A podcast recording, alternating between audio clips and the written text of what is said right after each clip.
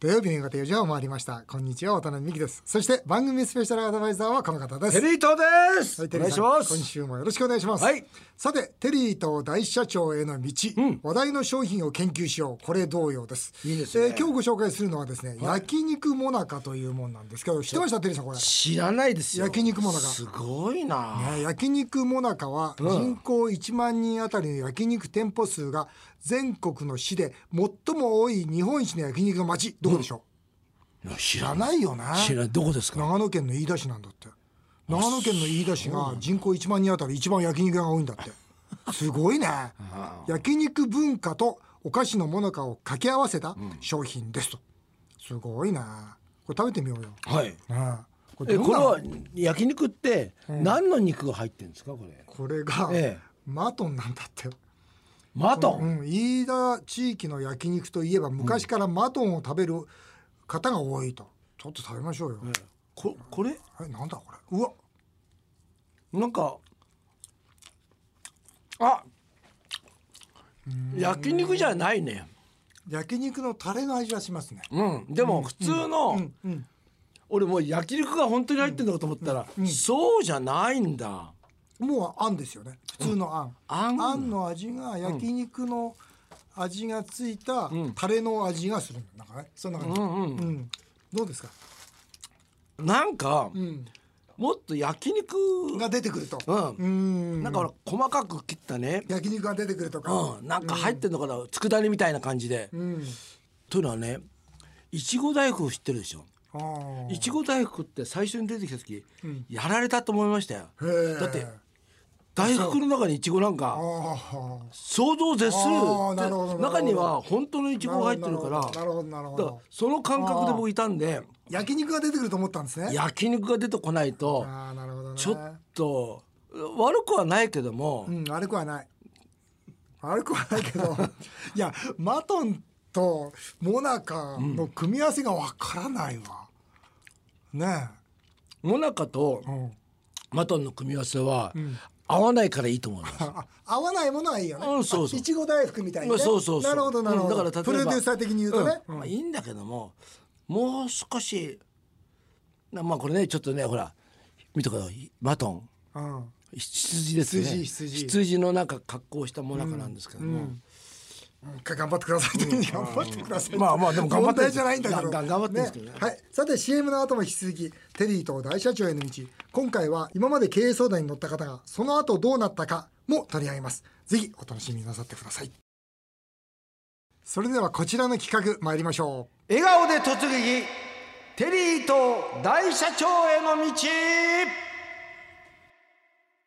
テリーさんが私から経営を学び大社長を目指すこのテリーと大社長への道この番組がきっかけでテリーと大社長の店唐揚げの天才もオープンしましたその唐揚げの天才矢口の私2号店のオープンから1ヶ月なんとこの秋には3号店のオープンが決定いたしましたそうですテリーさんいよいよ社長からはい大社長ですねやっておりますありがとうございますもうメールもですね、はいたくさん来てましてね、はいまあ、先日のあの2号店のオープンの時なんですけど、はい林さんから来てますね「唐揚げの天才矢口の私の公開生放送行きました」ありがとうございま一人一人の声に優しく耳を傾けていた渡辺さんが印象的でしたどうもありがとうございます、これからも頑張ってください番組最初からずっと聞いてますってことでありがとうございますありがとうございますそうさん、えーずっとテリーさんの卵焼き食べてみたかったです、はいテリーとマネキンが生で見て興奮夜に強くなるご利益があると思い触りましたそうです夜強くなるんですなりますよねはいゆきこさんテリーとマネキンを見に矢口の私店へ行ってきました99円は安いと安いですよカーネル・サンダースどころかミッキーマウスのような世界的に愛されるキャラクターになることを祈っております歌もずっと耳に残ります そうなんですね歌残るよねそうだあれあれあれ夜耳にねあれ夜聞くあ聞くとですね、夜眠れなくなるんですそよう耳にくるんですよそうです、えーコンボイさん唐揚げの天才安くて美味しかったしスタッフの対応も良かったですまた行きます渡辺の株価が上がっている理由がわかる 気がします渡辺さん応援してますってことでありがとうございます、それでは、はい続いて気になる唐揚げの天才3号店の場所へ決めようテリーと大社長から発表していただきたいと思いますあなたの街かもしれませんではお願いします唐揚げの天才3号店は 亀ありですそうなんですよね上有駅北口を出てすぐ30秒、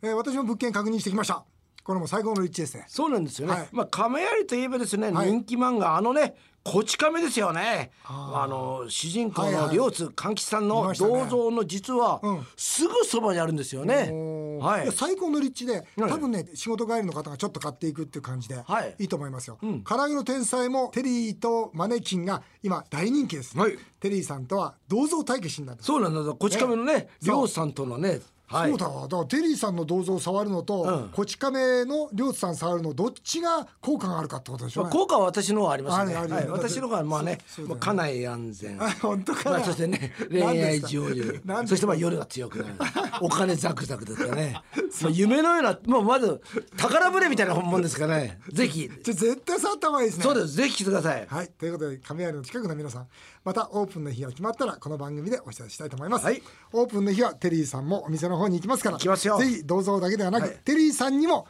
たくさん触ってくださいよろしくお願いします。さてテリーさん、はいこの大社長への道では、経営のケーススタディの学習として、たくさんの経営相談にも乗ってきました、あ、そうですね。そうなんです今回は以前経営相談に乗った方が、ね、その後どうなったか追跡調査したみたいですよすごいすごい。うん、まずは昨年の5月にですね、電話相談に乗りました、川崎のジビエ焼肉のビシュンさん、そう僕店まで行ったんだもんなあ、そっか、すごいすごい。そのオーナーを追跡調査しました、こちらに調査票があります、えー昨年の5月に相談させてもらった時よりは1割ぐらい売り上げが上がってますとおうなぜかということですね、はい。ジビエを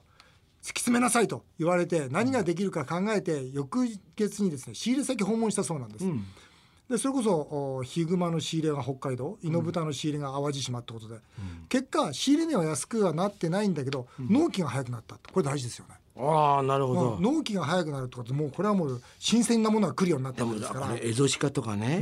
イノブタとかって意外となんか手に入りにくいものをそうそうそうね早くするっていうのは結構まあマニアックなお店ですよね。そこうれですね。はい。とにかくジビエをね突き詰めてっていうところで動いたと、では現在の悩みというんですが、時給1150円でアルバイアルバイトを募集してるんだけども、なかなか応募が来ないんだと。えー周りの店はあ1300円とかあるみたいだけどうちはこの値段1150円が限界なんだということなんですよねうんそうか難しいよねまあ夜だと千三百円ぐらいになっちゃうんですか今は。いやいやいや1000円1150円で集まらないことはないと思いますけどね、んうんただやっぱ個人店だとなかなか集まりにくいのは確かですよねそっか。うんでもやっぱり、まあ、あのなんとか人を使わないような工夫をしなきゃダメでしょうね。人を使わない工夫ね。使わない工夫例えなるほどばこういうマニアックな店だったんだから僕行った時感じたんだけど、だったらお客様に全部運んでもらったっていいじゃないですかなるほど。もう全部取りに来てくださいと、全部カウンターでキャッシュアンドデリバリーでやりましょうと、いうことだっていいと思うんですよ。ああ。だからなんとかそのお客様はそんな動くのそんな嫌がじゃ嫌じゃないし、あの店の雰囲気だったらそんなにかしこまって接客する店の雰囲気でもないからね。ってことはまあオーナー自身が自分でそのムード作りを作るってことですね。そうそうそういう雰囲お気店の作って、常連客すごく多いと思うんですねこのお店、ナイナイさんちょっとこれ運んでよみたいな形で、えーそのアルバイトさんがいなくても運営できるようなお客さんに盛り上がってもらうと。そうそうそうそうそなう、るほどな。うん絶対それがいいと思うな、それができる店だと思いますよ、ただ何よりもやっぱねしもうねビジネスとかてお店って仕入れが全てね、もう仕入れを抑えなかったらもう絶対ダメだからこの方が動いたその仕入れの納期を早くした、素晴らしいと思います、ね、あとまあ仕入れや値段をね、ちょっと安くするように。店増えるとねまたそれもできるんだけど業者さねんと立ち会えな。続いて今年の4月に電話相談に乗りましたはい。お父さんが亡くなって千葉のスポーツ用品店を継ぐことになったあー覚えてる20代のカメラマンさん、ね、これも追跡調査をしました、ここに調査票ありますね、えーその後どうなりましたかあーやっぱり自分が社長として経営する道はやめたんですって、だけどカメラマンが好きだから、ね、自分はカメラマンを続けてると、えーアドバイスで印象的な言葉は渡辺さんの経営がしたいわけでないなら後を継ぐのはやめなさいっていうふうに言われたこと、テリーさんのカメラマンの仕事を生かしなよっていう言葉、とても胸に刺さりましたと相談しなければ自分を見失ってたかもしれませんってなかなかいいコーナーじゃないですか、うん。ねえ現在のなんかうまくいってんですかね。で言ってんじゃないんですか、ねそれで自分がやっぱ経営をやめて、で実際にそのまあももう任せたわけですから、えーその提携したというか傘下に入ったわけですからね、でその傘下に入ったその社長さんの娘さんと今なんかその結婚しろって今言われてるみたいですねおお、でもそれ現在の悩みっていうところに書いてありますようん女性が15歳年上の41歳バツ2でうん、悩んでます 年この悩みは答えられないなすごいな、ねえよかったよねカメラマンとして頑張ってて、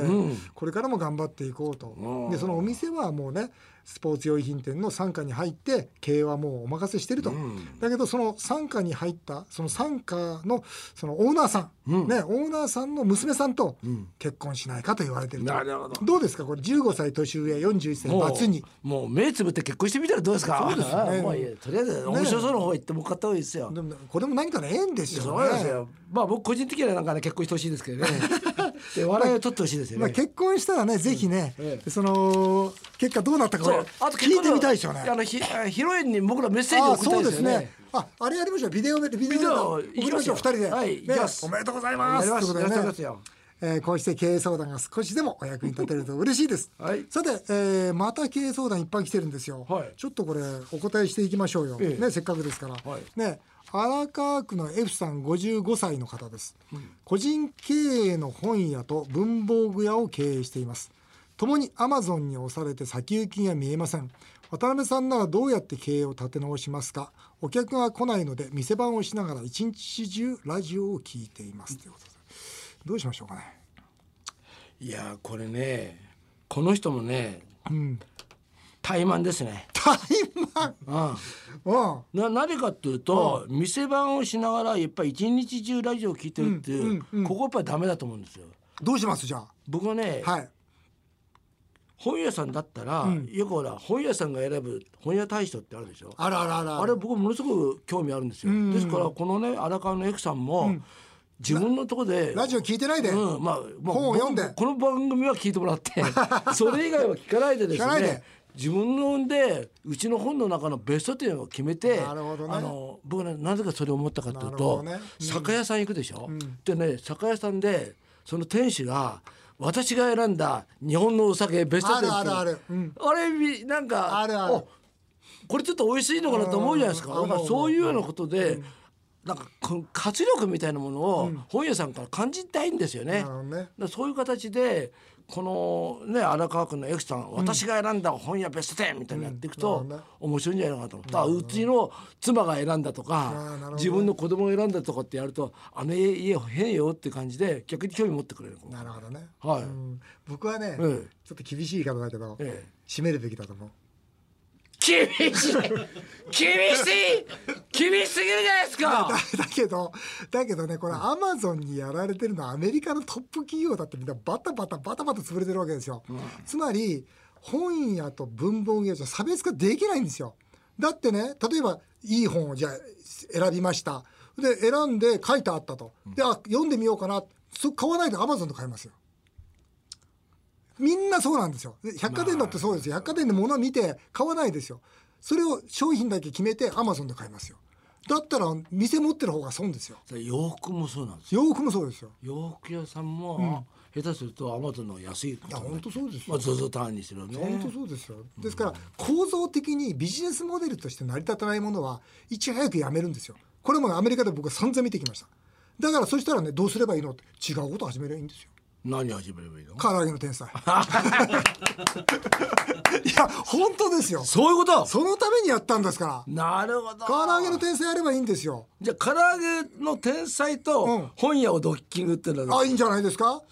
うそれ はありそれはありそれはねそれはありななんかほらだってね、文房具と本屋でしょ、個人経営でしょ多分ね駅前のい一階のいい場所持ってますよなるほだからどもうぴったりですよじゃあそこで唐揚げの天才やるやるで一角に本屋やる、そうしましょう切るかなやる いやいや それ行きましょう、はい、決そうします決定しました F さん、はい中央区ののりおさん60歳の方です、ある電子これね結構し真剣よこの相談は、ある電子部品の製造メーカーを経営していますうちの部品を中国のメーカーが独占を条件に年間20億円分買い付けてくれる経営者人生最高の提案がありましたしかしその提案を飲むと今取引している3000万から5000万円の規模の国内メーカー5社との契約を契約満了を機に更新しないことになりますね今5社取引しててそこの取引が中止になると中には30年のお付き合いの会社もあるんですよと、ね、奥様は中国に裏切られたらうちは倒産するのよと慎重です若い彼女は若い彼女いるのかよ若い彼女は20億の取引を決めたら惚れ直すって言ってくれます、渡辺さん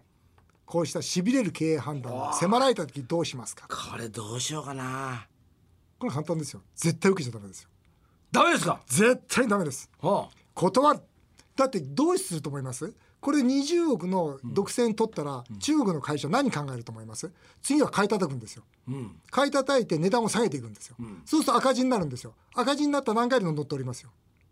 これ経営の基本なんですけど、一社の取引先を3分の1以上にしたらもう経営成り立たないですからなるほ独立権ないですからどでもあれだよ若い女性にもう若い女性ももう惚れ直されてしまう惚れ直されたって倒産して買い叩かれてそれでもう捨てられますよなるほどだったら今のもっと言うと、30年の付き合いの会社ダメですよ、まあこんなんでそりゃそうだよねうろちょろしちゃまあのりおさんのりおさんダメらしいですそうのりおさん頼みますよこれ中国は別に中国だからって言ってるわけじゃないですよどこでもそうです3分の1以上の取引をしてはいけませんはいこれ基本ですはいえー熊本県ラジオネーム何も これうちの塾の子だわ、この夏宮崎県に老人ホームを開業しました、そうなんですよ九州の渡辺美樹と呼ばれるようになるためには、私は何に気をつけて経営をし何を努力すればよいか教えてくださいということだよね、うんこれ老人ホームは僕はね、今やるべきじゃないと思まだちょっとまう なんでかって言ったらだってやりだしてんでもだよやっちゃったんだからやっちゃったのはしょうがないんだけどややっちゃったんだよやっちゃった日本はね財政破綻するんですよ、その時に年金3分の1になって、老人ホームに入ってる高齢者の方はお金がなくなっちゃうんですよでなおかつ介護保険も、ね、介護保険で入ってくる分は3分の1の価値しかなくなるんです。と、いうことはですよ自分のお金で高齢者の方を養わなきゃいけなくなるんですよ非常にリスク高いですよ老人ホーム老人ホームはあ出ていけとは言えな出いていけって言うんだったらそれはいいんですよ法律的には、でも言えないですよ、言えないとしたらその高齢者の方自分で赤字で守ってあげなきゃいけないんですよ少なくとも10年間は10年経てば日本立ち直りますから、10年間その高齢者の方をずっと自分で養うぶ、ね、覚悟があるかと聞きたいですよ、ってことこれか今ね、はいこの夏うん、開業しちゃった開業 したしたんだよねしたんですよ。そうとして入ってきてるんですよ。いやーいいとこだなーってね、じいさんばあさん言ってるわけじゃないですか。それどうしようだこのいやじいさだんから今できることは損益分岐点を下げるしかないんですよ。だから今の状態で喜んでもらえる価格じゃなくて、もう日本が破産したという前提の価格つまり3倍の価格で入ってもらうしかないんですよ。もっと言うといかに人手を使わない、ね、要するに生産性の高いホームを作るかということで損益分岐点をどうやって下げるのか損益分岐点を下げるのは経費を下げるか売り上げ上げるしかしかないんです価よ。格をさ上げるって簡単に言うけども難しいですよ。難しいよねだ。から今価格上げたら入んないでしょうね。入んないですよね。入んないでしょうね。どうするんですか。だから九州の渡辺美樹にはなれないじゃないですか。難しいねだからね本当にね、今だから今老人ホームとか国のお金で成り立つ事業やっちゃいけないんですよ国は潰れるんだから、ねだからそれはね本当にえみんなに言いたいわだから国が潰れても大丈夫なようなビジネスモデルじゃないと前に進んじゃいけませんと国に頼っちゃダメだってこと。そうです保険だとか頼っちゃいけないとなるほど。いうことでお願いしたいというふうに思います多分今頃九州の渡辺美樹さんは泣いてますね。 ということで経営相談のメールをご紹介させていただきました、えー私公益財団の活動として渡辺美樹実践経営塾通称渡辺塾というのを開催しておりますそちらの方も興味のある方はぜひネットで検索してみてください以上テリーと大社長への道でしたさあ続いてはメールを紹介させていただきます八千代市のパッチョコさん、えー、42歳主婦の方です唐揚げの天才公開録音でお互いの良いところ悪いところを話していましたが、仲の良さをすごく感じました ありがとうございま す。そんなお二人がもし一日だけ入れ替わるとしたら、お互い何をしたいですか、えーテリーさんとテリーさん何入れ替わったら僕政治家じゃない経営者だもんね今政治家だったらね、国会で暴れると思うけ どあの渡部って何人ぐらいですか今社員ぜ社員とかマンゴルさんやってもやっぱ7000人ぐらいいるのかな7,000人、あのミミスコンですね とわかんない もうわかんないもん5体目の女の子集めてミ スコン、本当にわかん ないなミスコンしたいうん、あなんか面白そうああと運動会とかねあそれいいですねいいでしょあそれはいいそれはいいなんかなんかそういうような、んなんか俺どうせ一日しかないんだったら、そんな経営的なことは俺わかんないから、うんあそれはいいですねだったらなんかみんなで運動会やったりして、まあなんか、ね来年のオリンピックの前に楽しいことやると、またそれぞれの良さが出てくるじゃないですか、うん僕はねテリーさんだったらね、TGI フライデーにデートに行きたいああ行くじゃんテリーさんう行ちくのんです店よに彼女連れて、うんそうそうそうの彼女と会いたい 美人で すよその彼女とデートしたいはいはい、立川市 H さん59歳の方です、うんこの年代多いな、えー昔は携帯電話がなく駅の黒板に伝言を書いていましたよねあ書いてましたよね書いてましたよね書いてましたよな先に行くよとかねそうそうどこどこで待つとかね遅れちゃううんえー私も中央線の事故という仕方ない理由で、女性を新宿駅東口で2時間待たせてしまった時黒板にフルネームと東京で一番最低な男来世も不幸になる と書かれ彼女の姿もなく大ショックでしたすごいよね来世も不幸になるこれ書くか普通こっちだって会いたくて一生懸命だったのに切ない思いです、えーでもさこの女の人俺ひどいなと思うのは、だってさ、しし新宿区の東口でいるってことは、多分駅のアナウンスでさ今事故だっていうことを知ってるわけじゃないですか中央線の。まあ本当だねだったらそれを逆に大変だったわねって言う言うぐらいのさ、心の余裕がないとねでも知らなかったんだろうね多分知らなかった事の故かな携帯電話なかったかあらーそういう知らなかったんだろうね昔は入れ違いってありましたよね。だから物語が起きたんですあよっ。たんだよな。ねえ最近物語起きないじゃないです起きかないな携帯で、でもこれフルネーム書いて、ね来世も不幸になれっつったらもう東口の人全員に宣伝してることになりますよねあとできたら住所も書いてほしかったよ ね住所もさ自宅の電話番号も全部書いてほしかったですよでもこの人でも別れてよかったねねよかったですねえやっぱり来世も不幸になる今不幸になるけど来世まではないとねいうふうに思いますわはいあっという間にお時間になってしまいました以上メール紹介でしたテリーさんまた来週もよろしくお願いしまお願いすします日本放送渡辺美希5年後の夢を語ろうさてこの番組では渡辺美希さんそして番組スペシャルアドバイザーのテリー伊藤さんへのメールをお待ちしていますメールアドレスはアルファベットで夢数字で5夢5アットマーク 1242.com までどんどんお送りくださいお送りしてきました日本放送渡辺美希5年5年目を語ろう、えー皆さんの感想もメールでお待ちしておりますお相手は渡辺美希でした